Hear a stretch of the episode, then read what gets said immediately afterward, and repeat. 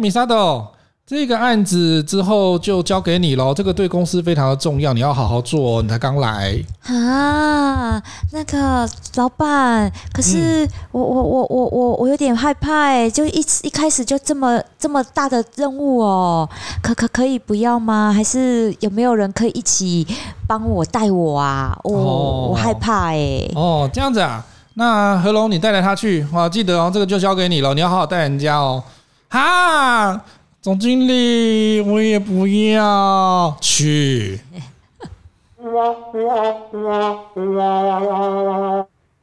欢迎来到口语表达卡有料，我是何龙，我是米沙头。太过分了，这差太多了吧？哎呦，女生就是有这样的优势吗？就是有你们这些女生将娇滴滴的花瓶，害我们这些男人做该被戏。等等等等等等等等等等，你刚刚那个花瓶，这已经有点那个歧视意味了。那不然，我们只是善用女生的优势而已。我跟你讲，我们在职场最讨厌这种女生的，每次都在老板面前装花瓶，然后讲说。人家不会，然后结果呢？走出来之后就讲说，哎。就突然变得好像跟男人一样，这样说这就给你了哈，然后开始抽烟这样。没有没有到抽烟那么夸张，只是我们换一个方式沟通。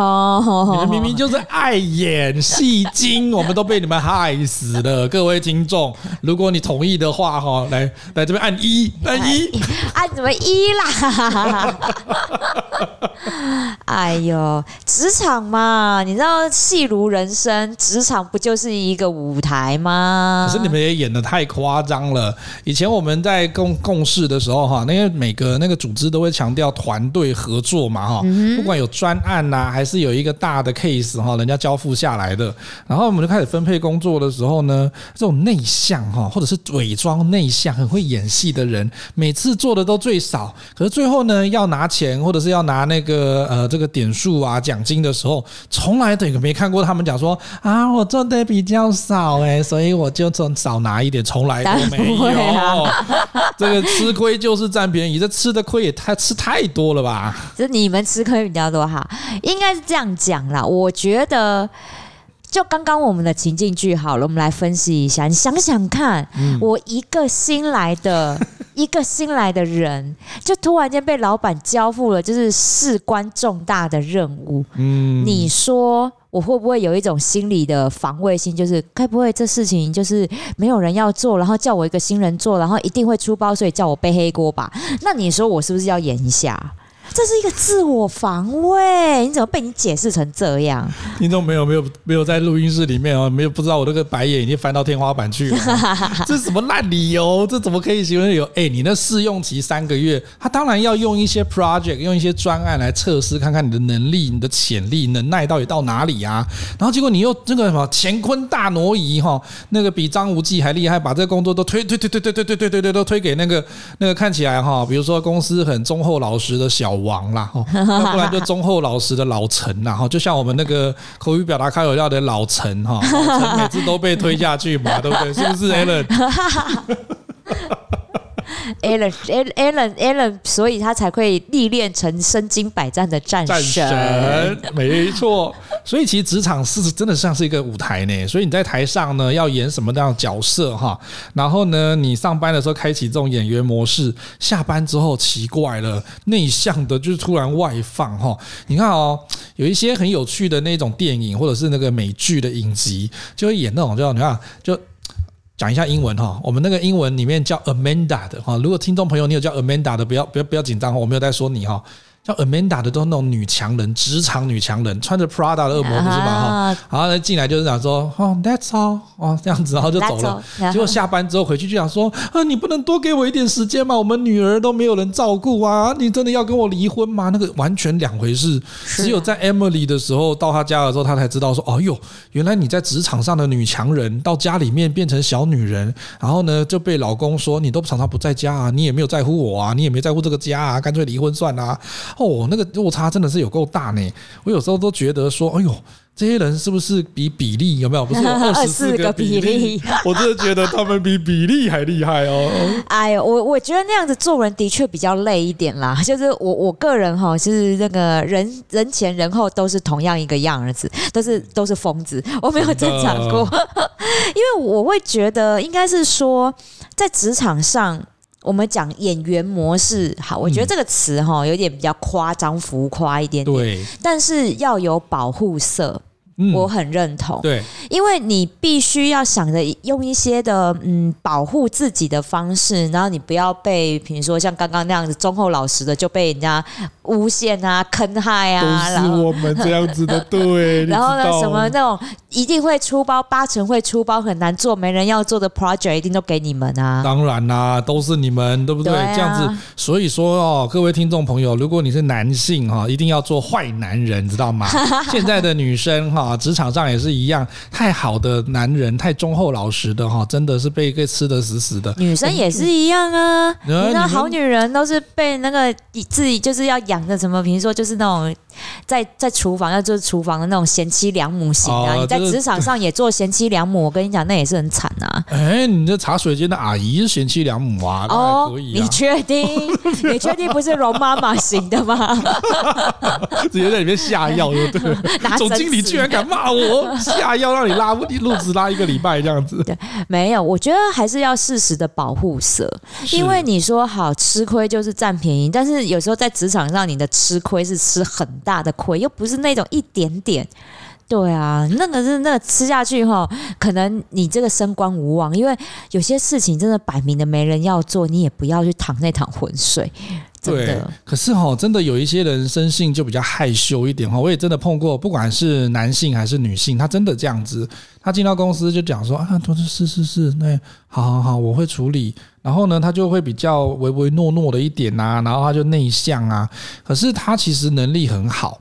然后，可是他又不是很擅长表达自己，就像米沙头前几期有讲说，台湾的教育其实很常教育，比如说像女生哈，就说你一定要那个矜持，然后要有礼貌，然后要能够谦卑，淑女。然后呢，如果真的是你的功劳的时候，你要讲说没有没有啦，不是啊，都是长官的功劳。对。然后呢，他就一直感觉好像自己展现不出优秀。结果呢，他大小事都纠结，完全天秤座的个性，就是 这个也不知道怎么办，那个也不知道怎么办，到底要做还是不做，实在是很难拿捏。他就不会推销自己呢，就会变成说，在职场上这样子演不出这种外向哈，或者是有侵略性、有这种企图心的。他在面试的时候，实际上就很容易吃亏了啊。对，因为为什么？我发现这样内向的人，呃，在找工作上面，其实有一些大公司都会。你看哦，大公司的那个 JD 上面不是都会写吗？说哎要有热忱啊，然后活泼、抗压性很高啊，巴拉巴拉之类。其实这些都是比较外显型的性格。对对，那如果我们在面试的时候，其实就已经比较吃亏了。真的很多大公司都会拒你于千里之外。嗯，所以是不是事实的？我觉得这个时候。有一本书，我觉得还不错。我记得之前听内向人很多内向人在分享这本书，叫做《安静的力量》还是内向的力量？内向的力量，内向的力量。因为毕竟我是外向人。安静的力量要收听周杰伦专辑《安静》这首歌，不是吧？就是就是这本书其实。给了很多内向人一个启发，他们会希望说，我们既然要融入，一定是融入这个团体里面生活，毕竟要工作嘛，我没办法离群所居，所以就变成是要去思考，我们怎么样好好的去展现自己，要鼓起胆子来展现自己。没错，所以在 Cheers 那快乐工作人杂志里面，其实也有谈到这个部分哈，他就讲说，内向事实上不是不好，而是说你真的很容易吃亏哈，尤其像现在这个资讯。这么多，然后呢，选择性这么多的时代，然后 AI 跟智慧呃跟机器人又来跟你抢工作的时候，你其实。我们刚刚讲说演员真的是比较夸张了哈，可是其实你不用改变你自己的个性，非要说哦，我就是大解放哈，然后突然就是从一个那种 斯斯文文的，突然大解放的时候，人家也会觉得就是说，哎呦，那是喝醉了，那是喝醉了，那是喝醉了，应该压抑太久了，对不对？就是上班前都要先喝两杯高粱才会变这样。没错，所以没有非要变成外向不可啦。没有，没有，不是。可是职场真的是一个舞台，那你是一个里面其中一个角色哈，那你的任务就是要不只是呃，不只是要演的像还要能够融入在那个情境之中，嗯，否则的话哈，你一直演。后来，然后你下班都觉得说，我好像对不起自己的时候，事实上对那个情绪上面的管理会有问题。对，尤其是我们有些听众，如果他压抑过多的时候，这个忧郁症啊，哈，或者躁郁啊，甚至相关的一些精神的状态都不会太好。那何必就像我们前面几集讲的，就是说不需要为了说这份工作，然后导致说你的精神状态变得不稳定，对，或者是影响到你的身心健康，这个其实上都还是要做一个衡量的。嗯，我觉得我一直很奉行一句话。就是说，职场上不是来交朋友的，是。所以我们这样想啊，今天我来职场，我今天不是跟这群人交朋友，我就是把工作做好。嗯，那基本的人际关系我顾好就好了。没错，这就是这就是一个保护色哦。对，因为你要想，既然我只是来顾好我基本的人际关系，聊天打哈哈，我就不要去掏心掏肺。没错，因为我真的觉得很多的内向的人会遇到一些，比如说像我这种。比较开朗的，我会很多事情就啊啊都在讲，都在讲。大爱型人格。对，然后你会觉得我，你会觉得这样的人很像很可以依靠。对，因为他在工作上搞不好也会帮你。没错。所以你会慢慢的对他掏心掏肺讲一些话。对。那。殊不知，这种人都有可能在职场上反将你一军，尤其是要升官的时候。有的，我跟你讲，所以才说说那个职场像个舞台的原因在这儿嘛。对，我真的曾经常常在每一次的新的工作到那个办公室的时候，我发现哈，不知道听众朋友是不是有跟我一样的感受？我觉得走进去哈，有一些人就是会看你一眼，然后就继续做他的事情，感觉好像他完全不好相处，或者是有的那个长辈哈，他又是冰山美人型的，对对感觉好像就是呢，你跟他讲话，他就那个眼睛看你一眼，就觉得说，凭你这种角色也敢可以配跟我讲话，呸，这样子哦，那个偶像剧跟那个乡土剧就来了。可是事实上，他那个保护色是他还在观察说你是不是可以深交或者是可以交谈的人。嗯，可是我也碰过那种。一来就感觉啊，米萨多啊，欢迎加入我们团队，我们团队真的有你，真的是哦，蓬荜生辉呀！哦，我们真是太开心了，终于能够请到你，真的是太棒了。来，请你喝一杯珍珠奶茶，然后你就好开心，觉得说这个人对你好好哦。这个后来久了，时间久了之后，你才发现说他其实也是另有所图的哦。当然啦，我跟你讲，这就是职场。职场真的不要想要来交朋友，是的，所以会咬的 会咬人的狗不会叫，会叫的狗不会咬人啊，不是的，很难说，有的都会 都会。可是我真的比较，后来我发现说，我真的比较喜欢跟一些。不善言语的，然后或者是他表情比较没有那么多的人哈，去了解。你知道为什么？嗯，因为我们在演讲会待太久。对，对他那种哈肢体语言抑扬顿挫啊，然后那种夸张的行径，我们都看多，就讲说 啊，你都是演出来的嘛。或者是算演技比较那个基础版的幼幼班的。对，像我们这种就是属于那种基础演员跑龙套的。对，我后来发现有一些哈比较中高阶主管，他的演技比较高。招的时候，哇，他很厉害哦，喜怒哀乐表情都一样。对，喜怒不形于色啦。对，嘿，这才是厉害的地方。这个，这个我真的现在还做不到。我也没办法哎。对，我让我们三个都不是这种人。没错。因为我觉得那一种人，他就是，我觉得他的保护色更重。嗯。因为毕竟他当已经到了主管，对，他不能让。就就是以前的皇帝啦，我们这样讲，皇帝是不是就是他连喜欢吃哪一道菜都不能被发现？当然啦，对，所以老板也是这样。他如果说他不想要他的下属用拍马屁的方式，嗯，所以他不会太表达自己的喜怒哀乐，就是我到底喜欢什么不喜欢，他会他会用这样的方式让自己保持着客观思考。对，所以我觉得这一类老板。我反而也会比较喜欢跟他相处，因为如果像我们就是这种。做做西郎哈，真的是做事人啊！做西郎，哎，我台语不标准，不要这样。然后就是属于脚踏实地在做事的这一种。对，面对这种老板，我们好沟通，因为我们就就事论事，跟他好好讲。所以，如果你得到这个老板的一句赞赏，我跟你讲，真的是会爽翻天。对，因为你就觉得哦，他认可我了，太好了，我做对了。那这个的确会对于一些比较不擅长言语的人来说，他。当当他发现他的成就，就是他的做的这一切，老板看在眼里而得到了这么一句称赞，嗯，也都值回票价。没错，所以其实我们也碰过哈，像这样的主管，他其实喜怒不形于色。有一个好处是说，啊、呃，看我真的觉得看行业哈，像我以前认识一个比较是处理那个操盘，他是金融操盘的这种比较像董事长特助跟董事长旁边的这种中高阶主管的，嗯。哎，还是个老外，他跟你讲话的时候，哈，基本上我真的看不出出来，他到底是因为他就是一个扑克脸，我真的看不出来他到底是觉得同意。还是不同意，还是开心，还是觉得说皱眉头，他完全都没有哎、欸，跟我弟一样哎、欸，因为我弟也在金融产业，对，对他也是在负责做操盘的，真的，他们他们好像都这样哎、欸，对，因为他那个感觉好像脸上打了十几针的那个肉毒杆菌，你知道吗？感觉。就感觉就是没有办法做表情的，你知道吗？可是我后来侧面了解，我才知道说，因为比如说他们在做那个专题演讲 keynote speech 的时候，他如果有一些太过愉悦的语气，或者是表表情，或者是怎么样？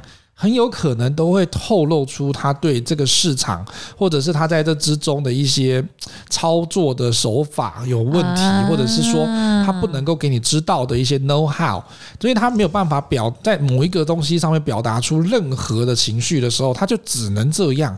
所以我记得我我印象很深刻哈，他每次写信给我的时候，我都要找一个找他秘书来翻译一下英文哦。可是想说英文应该是他的英文写的太艰涩，你看不懂，不是？是是每一个字我都。都看得懂，整句话我也知道，但是我不知道你要讲什么。就是话中有话，语带保留，应该是那种比较高级的公关英语的那种方式哈。比如说他他我用中文的方式让听众朋友来体会一下他的感觉哈。他有一次就写信给我，好像就是我们本来要去参加一场会议，然后我忘记我是不是做那个讲师还是做那个教育训练师哈。然后我记得他就传一个讯息给我，就是说，哎，那个何龙啊。我觉得哈，这一场会议呢，嗯，看起来还算是平稳。但是呢，如呃，你你你之前有答应他们要来吗？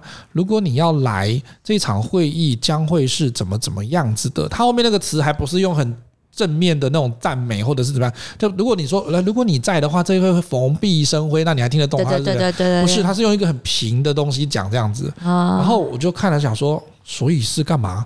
我想要去还是不去？你到底是邀请我去，还是说觉得我应该去但是没去，还是说你觉得说这场会议没有我，但是他还是走得很好？这样看不懂，你知道吗？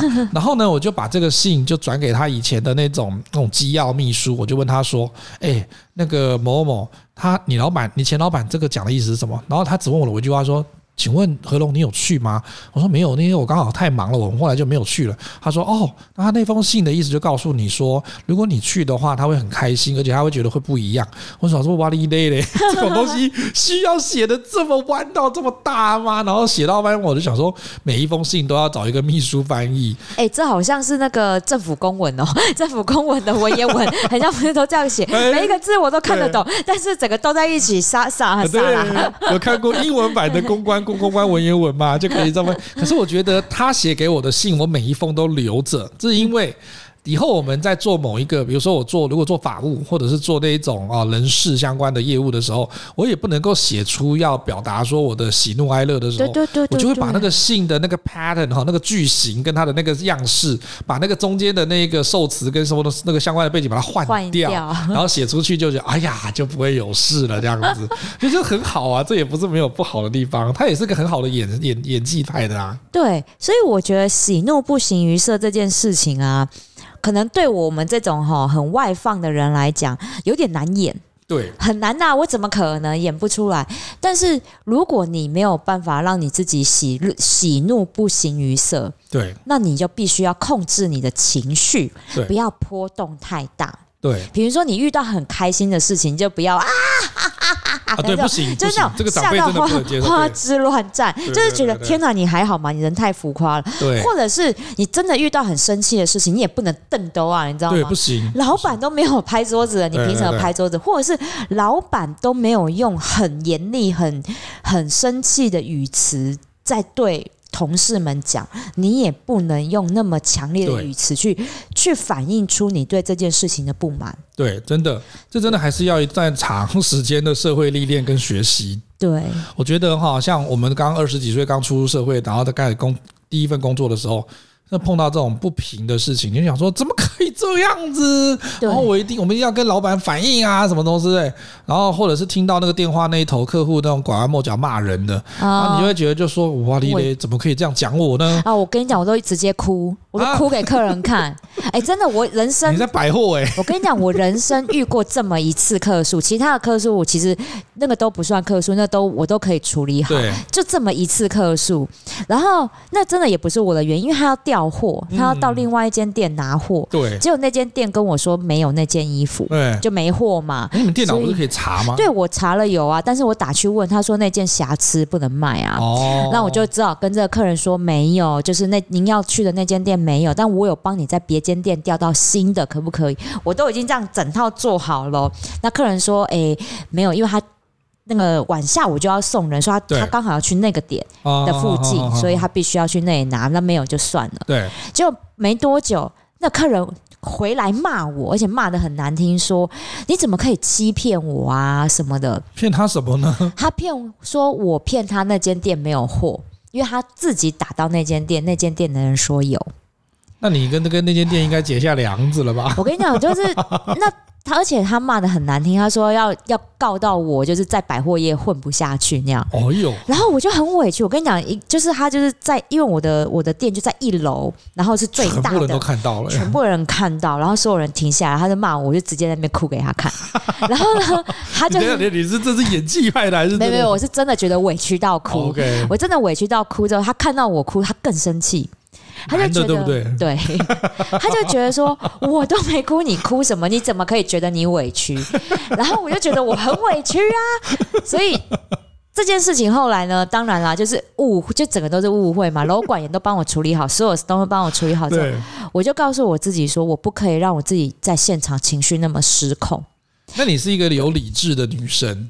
可是呢，我要跟必须跟你说，我们男生的角度哈，男生真的很衰。各位听众，你男士哈查甫的哈，你就是就惨没哈，我跟你讲，你有没有这个经验？如果你今天假还不是主管哦，假设你跟同事哦，然后呢，这有一些那个业务分配的事情嘛，和工作分配的，然后呢分配分一分，然后结果呢，那个那个你的女同事搞不好就分到那种比较晒的或者是比较重的工作，然后呢，你就发现有的同事哈会突然。突然消失，你知道吗？他也不知道什么时候消失。你可能在忙忙，然后突然他消失，或者是从老板那个办公室里面走出来，然后突然就会讲说：“哎，何龙进来。”然后讲说：“哦，因为米沙豆说他那个负荷量太大，他没有办法。”然后结果他就说：“那就换给你这样子。”我说：“差你叉叉叉的。”然后我后来侧面才知道说，那女生进去老板那边哭。当然啊，演的超赞，你知道吗？哦，那种跟刘雪华跟那个什么 那个孙俪一样。等一下，你讲的好人都 好老哦。啊，孙俪，孙俪，孙俪好一点。孙俪，对，就是那种，因为现在偶像剧演的没有比较好嘛。就是以前那种那个叫五秒落泪的那种。哇，我真的觉得那女同事真的太厉害。进去之后就讲说，我真的真的做不来，我真的很努力啊，什么之类。然后呢，老板就心软了，尤其是男老板对女员工，我真的哎，你们这些女。女生可不可以不要每次都陷害我们这种忠厚老实的男员工？欸，等一下，等一下，这个我得说，你知道现在职场上对于女生的玻璃天花板都还是存在着。欸啊、所以呢，既然我们要求生存，我们不用一些女性的优势，你说我们怎么活？可是我们男性就没这个优势啊！有没有？你哭给你哭给你老板看，你哭给你老板看，滚！你哭给你老板看去。对呀、啊，对呀、啊，对、啊。可是这个真的有一点点那个啦。然后，因为如果你今天说真的委屈，就像米沙豆刚刚讲，然后在那种大庭广众之下哈羞辱他啦哈，然后威胁他这种的，他当然会比较委屈啦哈。可是如果这种哈为了工作，然后他会使一些演技派的手段的时候，哦，那真的很累耶。我也碰过，就是说，要么就是先虚以委蛇的，然后之后再来那个把它做烂掉之后，然后讲说我本来就不会啊，或者是客诉不是也都用这一招？对，他想要退货无条件退货的时候，还不都用这一些？对，都用这一招，或者可是我也有一些同事是男生哦，他就是那种就是那种东西来了讲说。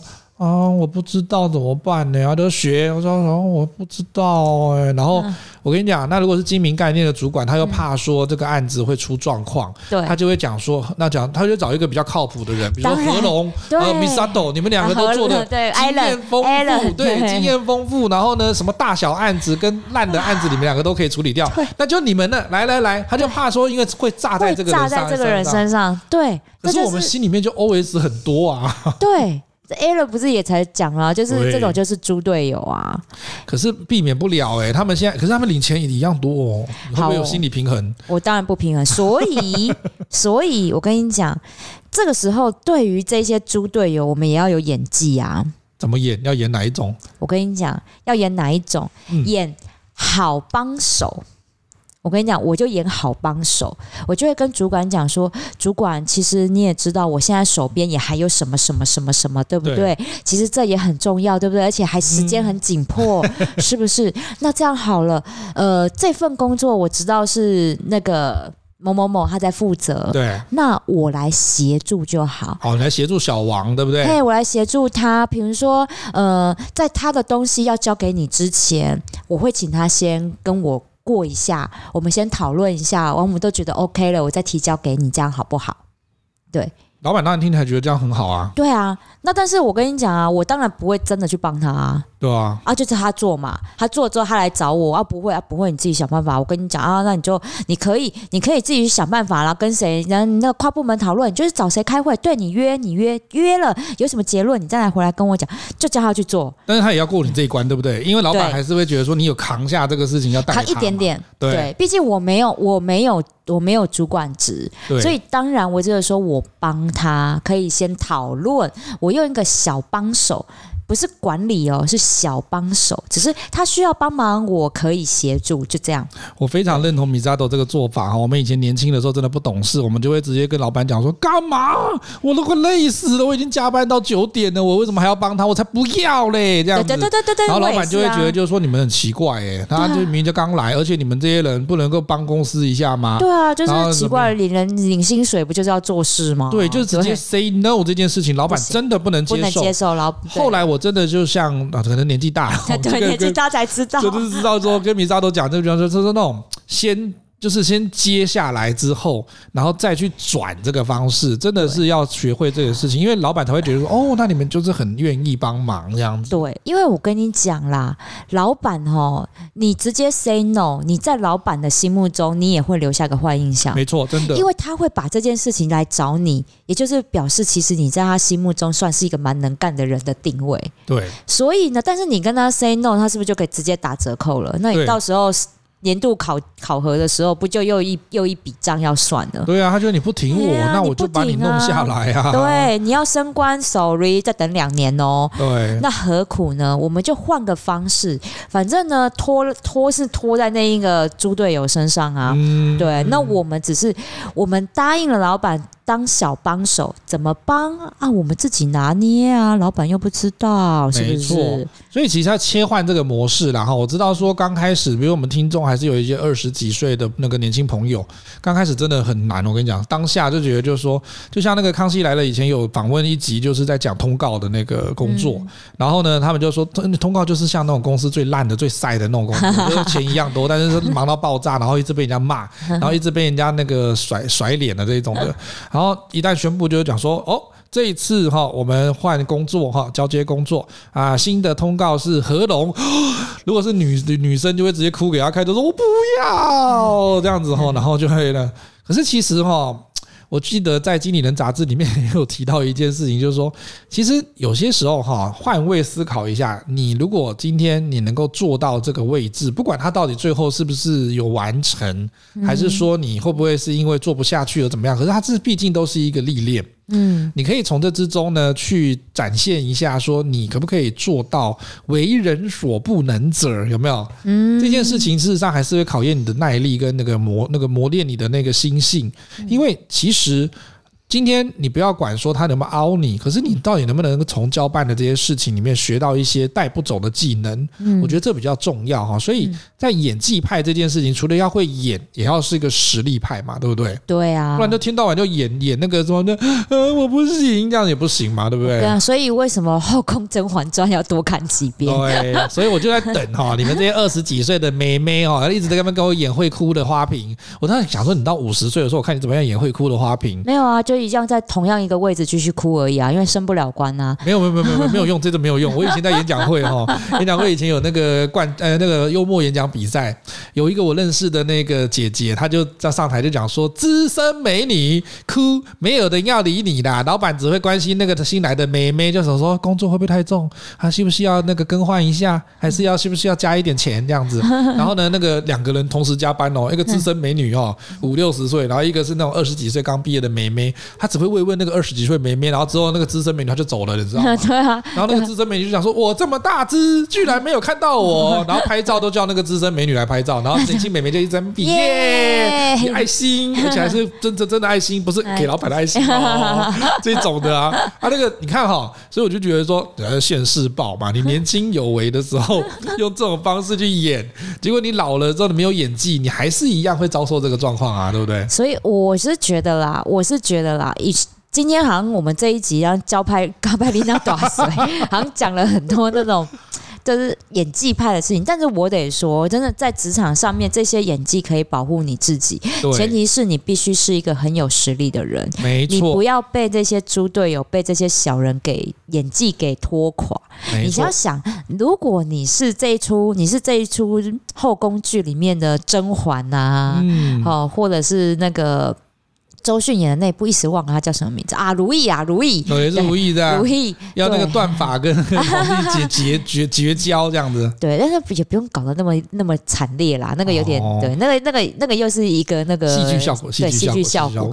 对，就是你当你想，如果你是一个那么有才华，真的啦，如你想的有才华，但是你有可能是比较没有办法表达出你的。想法，实际想法的人，那我觉得你应该去思考，是你怎么样去做好这件事情。没错，对，所以我要呼应一下哈，以前有个长辈哈，是个那个呃长官呐哈，长辈的长官，他跟我讲过，哎，我听他侧面讲过一句话，他就说，如果你在职场上哈，你非得要发飙爆炸的时候，可能你要先想一下。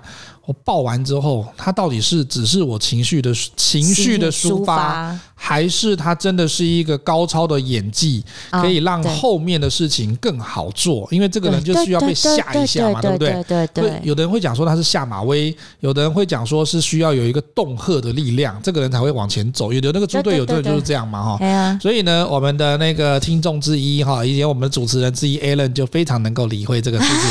只要呢用对了物哈，然后呢，即便你会用完之后会胃食道逆流，然后会需要看医生的都没有关系 哈，都是一个很好的效果。但是要先了解到说，你现在想说我到底发这个脾气下去之后有没有效？没有效，其他人也是讲说啊，你发脾气啊，就显现出你的 EQ 管理很差啊，对对对对，啊，你是一个很没有人那顾人怨的主管呐，或者是说你就是喜欢骂我们而已嘛，管你的你就骂啊。对啊，这花瓶又在那边哭，他到底要哭几次？一天都哭三餐哦，照三餐哭哦。对，就跟圣斗士星矢一样，如果你同样的招数用了三遍就没有用喽，因为他就看破你手脚了。对，所以其实，在演技上面哈，他真的不能够每次都演一样的方式，因为久了之后呢，不是孤立他，嗯就是直接把他摆一边，然后就或者是干脆就完全不知道这个人到底在干什么的。这样子的话，其实久了还是会被 lay off 的，还是会被 fire 掉的。对啊，因为这就是变成你是一个拖累整个部门甚至整间公司的一个毒瘤啊。对，因为你就是在那边耍情绪而已啊！对，所以呢，其实哈，我们今天这一集在讲说，虽然在职场上面的人。你内向有可能会吃亏，所以你可能要展开一下一个演员的模式。可是也不是说每次都演一个完全不是你的这一种角度哈，你还是要有一点你自己的那个原则跟本质在。那你如果要演一个外向自信的角色，刚开始一定会不熟悉，因为我们我们刚开始觉得说我干嘛要为了别人改变自己或怎么样子的。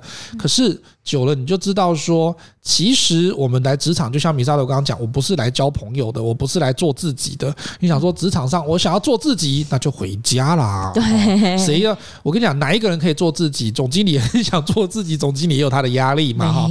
然后呢，那个什么执行长或者是我们的总监，哪一个人都有那个压力啊？哪一个人没有？就像我看那个那个里奥贝纳的那个执行长，大中华地区的执行长哈，那个玛格丽特也写了，他书里面也写，就是说谁不想做自己？我也很想做自己啊。可是当你那个国外的老板打电话来跟你讲说，哎，你那个业绩怎么样？我这不是说今年要成长百分之二十吗？结果你居然没达到，然后你跟他讲了一大堆理由，他就讲说关我屁事。他就是用那种关我屁事的口吻就跟你讲说，那是你的事啊。对啊，对啊，对啊。那你也很想做自己啊，就是说我也很想保护我的员工啊，可是我没有办法抵抗大老板的这种攻击。那你想说我怎么做自己？我当然不能做自己啊，很难啦，对我觉得很难啦，所以我才会觉得说。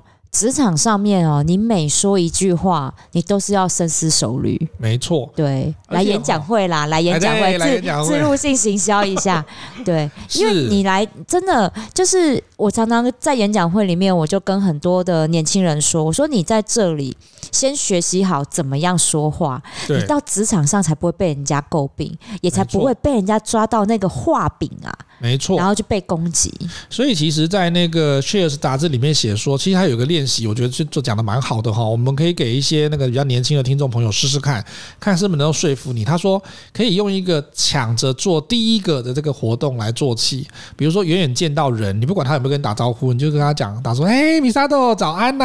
哈，今天来的这么早或者怎么样，先打招呼。”然后呢，就像这个下面下面这个，我觉得米萨豆也做过，同事发起团购的时候，抢着第一个报名啊。蜜饯，我要买蜜饯来，我要一包一包这样子。对，因为小小的钱嘛，哈。对啊。然后呢，开会讨论专案的时候呢，你看这个要看情况哈。如果今天真的是有这个大家都没有要讲话的时候哈，你也可以是一个诶。抢着第一个说话，或者是讲一些那个背景的东西哈，做到这件事情的话，其实你就会是有自信，会说话，活力满满，就如同呢我们在演讲会一样。你如果再进去到演讲会的那个舞台了，结果你上台还是讲说大家好，什么东西哈？啥？不要再逼我了，这样子不行嘛哈。所以他一定要说，哎，要勇于说话，然后呢要活力满满，每一个我们在。演讲会哪一个人在台上不是演了？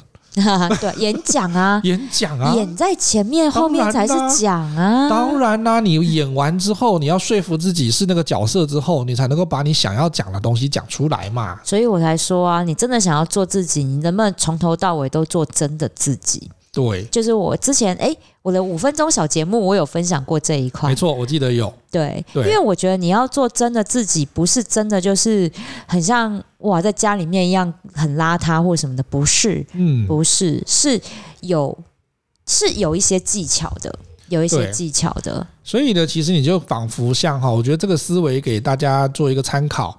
你的做法可以是说，你有个分身在职场上符演一个符合大家期待的角色，你就想说他想要什么角色，你就因为 JD 上面都会写嘛哈，对，或者你到那个公司环境，它的这一个文化哈氛围，你就可以知道说哪一类的人。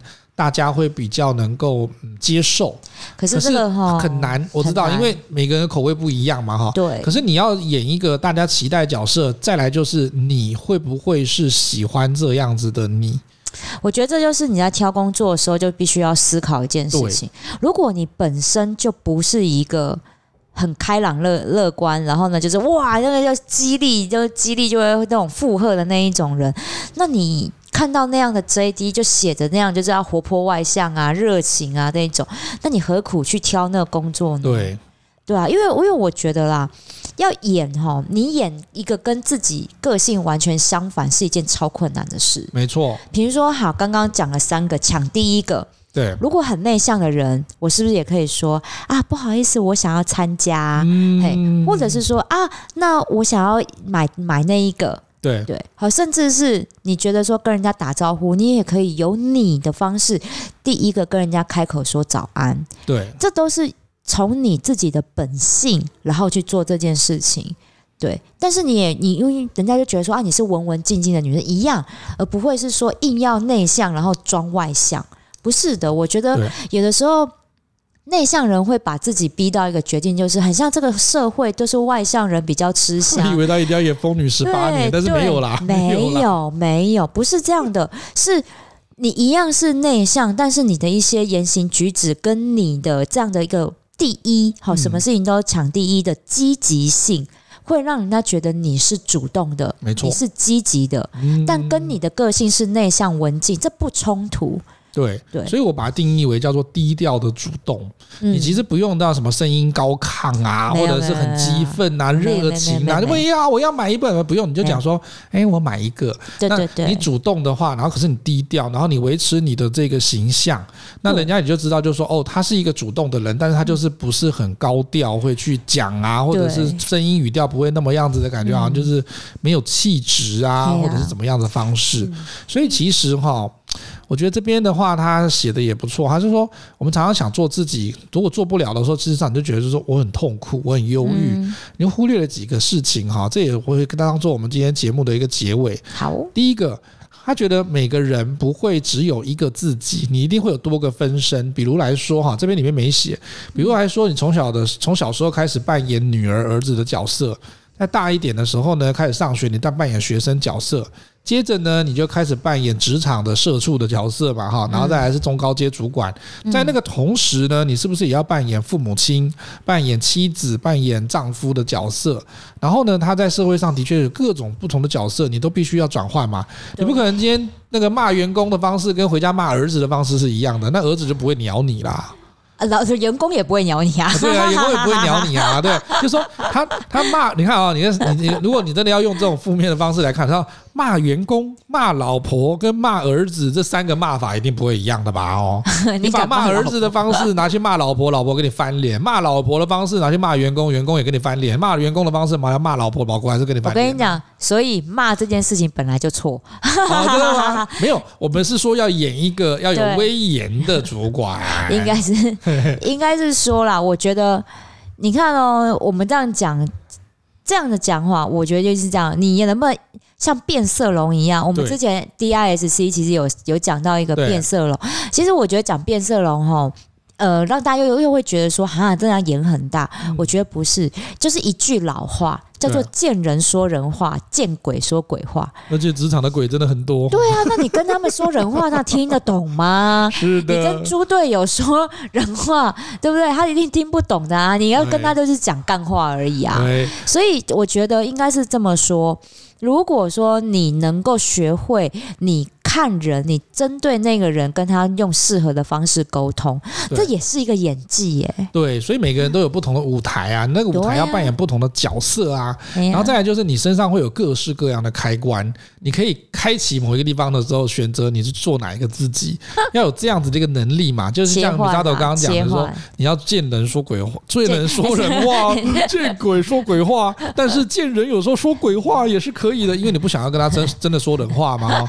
所以我觉得。那个成语是可以稍微小调整一下的哈，有那种四种排列组合都可以玩的。因为有时候我真的没有想要跟你认真讲话的时候，就说 哦，好，这样子。原来如此，你在跟我说鬼话的时候，我知道了。是是是是是，所以你想通了，你就会明白说。你内向，但是你在职场可以扮演一个低调的外向、低调的主动。那自卑的话，你在职场上面也可以扮演一个，就是说我就是比较低调的自信啊，哈，他没有那么高调的自信，没有说一定是光谱的两端那么极端。对，被动的你在职场上刚刚讲了嘛，哈，也可以是个低那个什么。低调的主动的人，对，你是有选择权的哈。如果你今天像刚刚米莎都讲的，你在这家公司，如果你扮演那个角色，你真的很不开心，或者是违背你的那个原则，或者是你的那个内心世界太远，事实上你还是可以做微调的。因为我们还是会奉劝我们的听众朋友，不要演得太差异太大。对，因为差异太大，你真的会突然有一次哈，看着星空。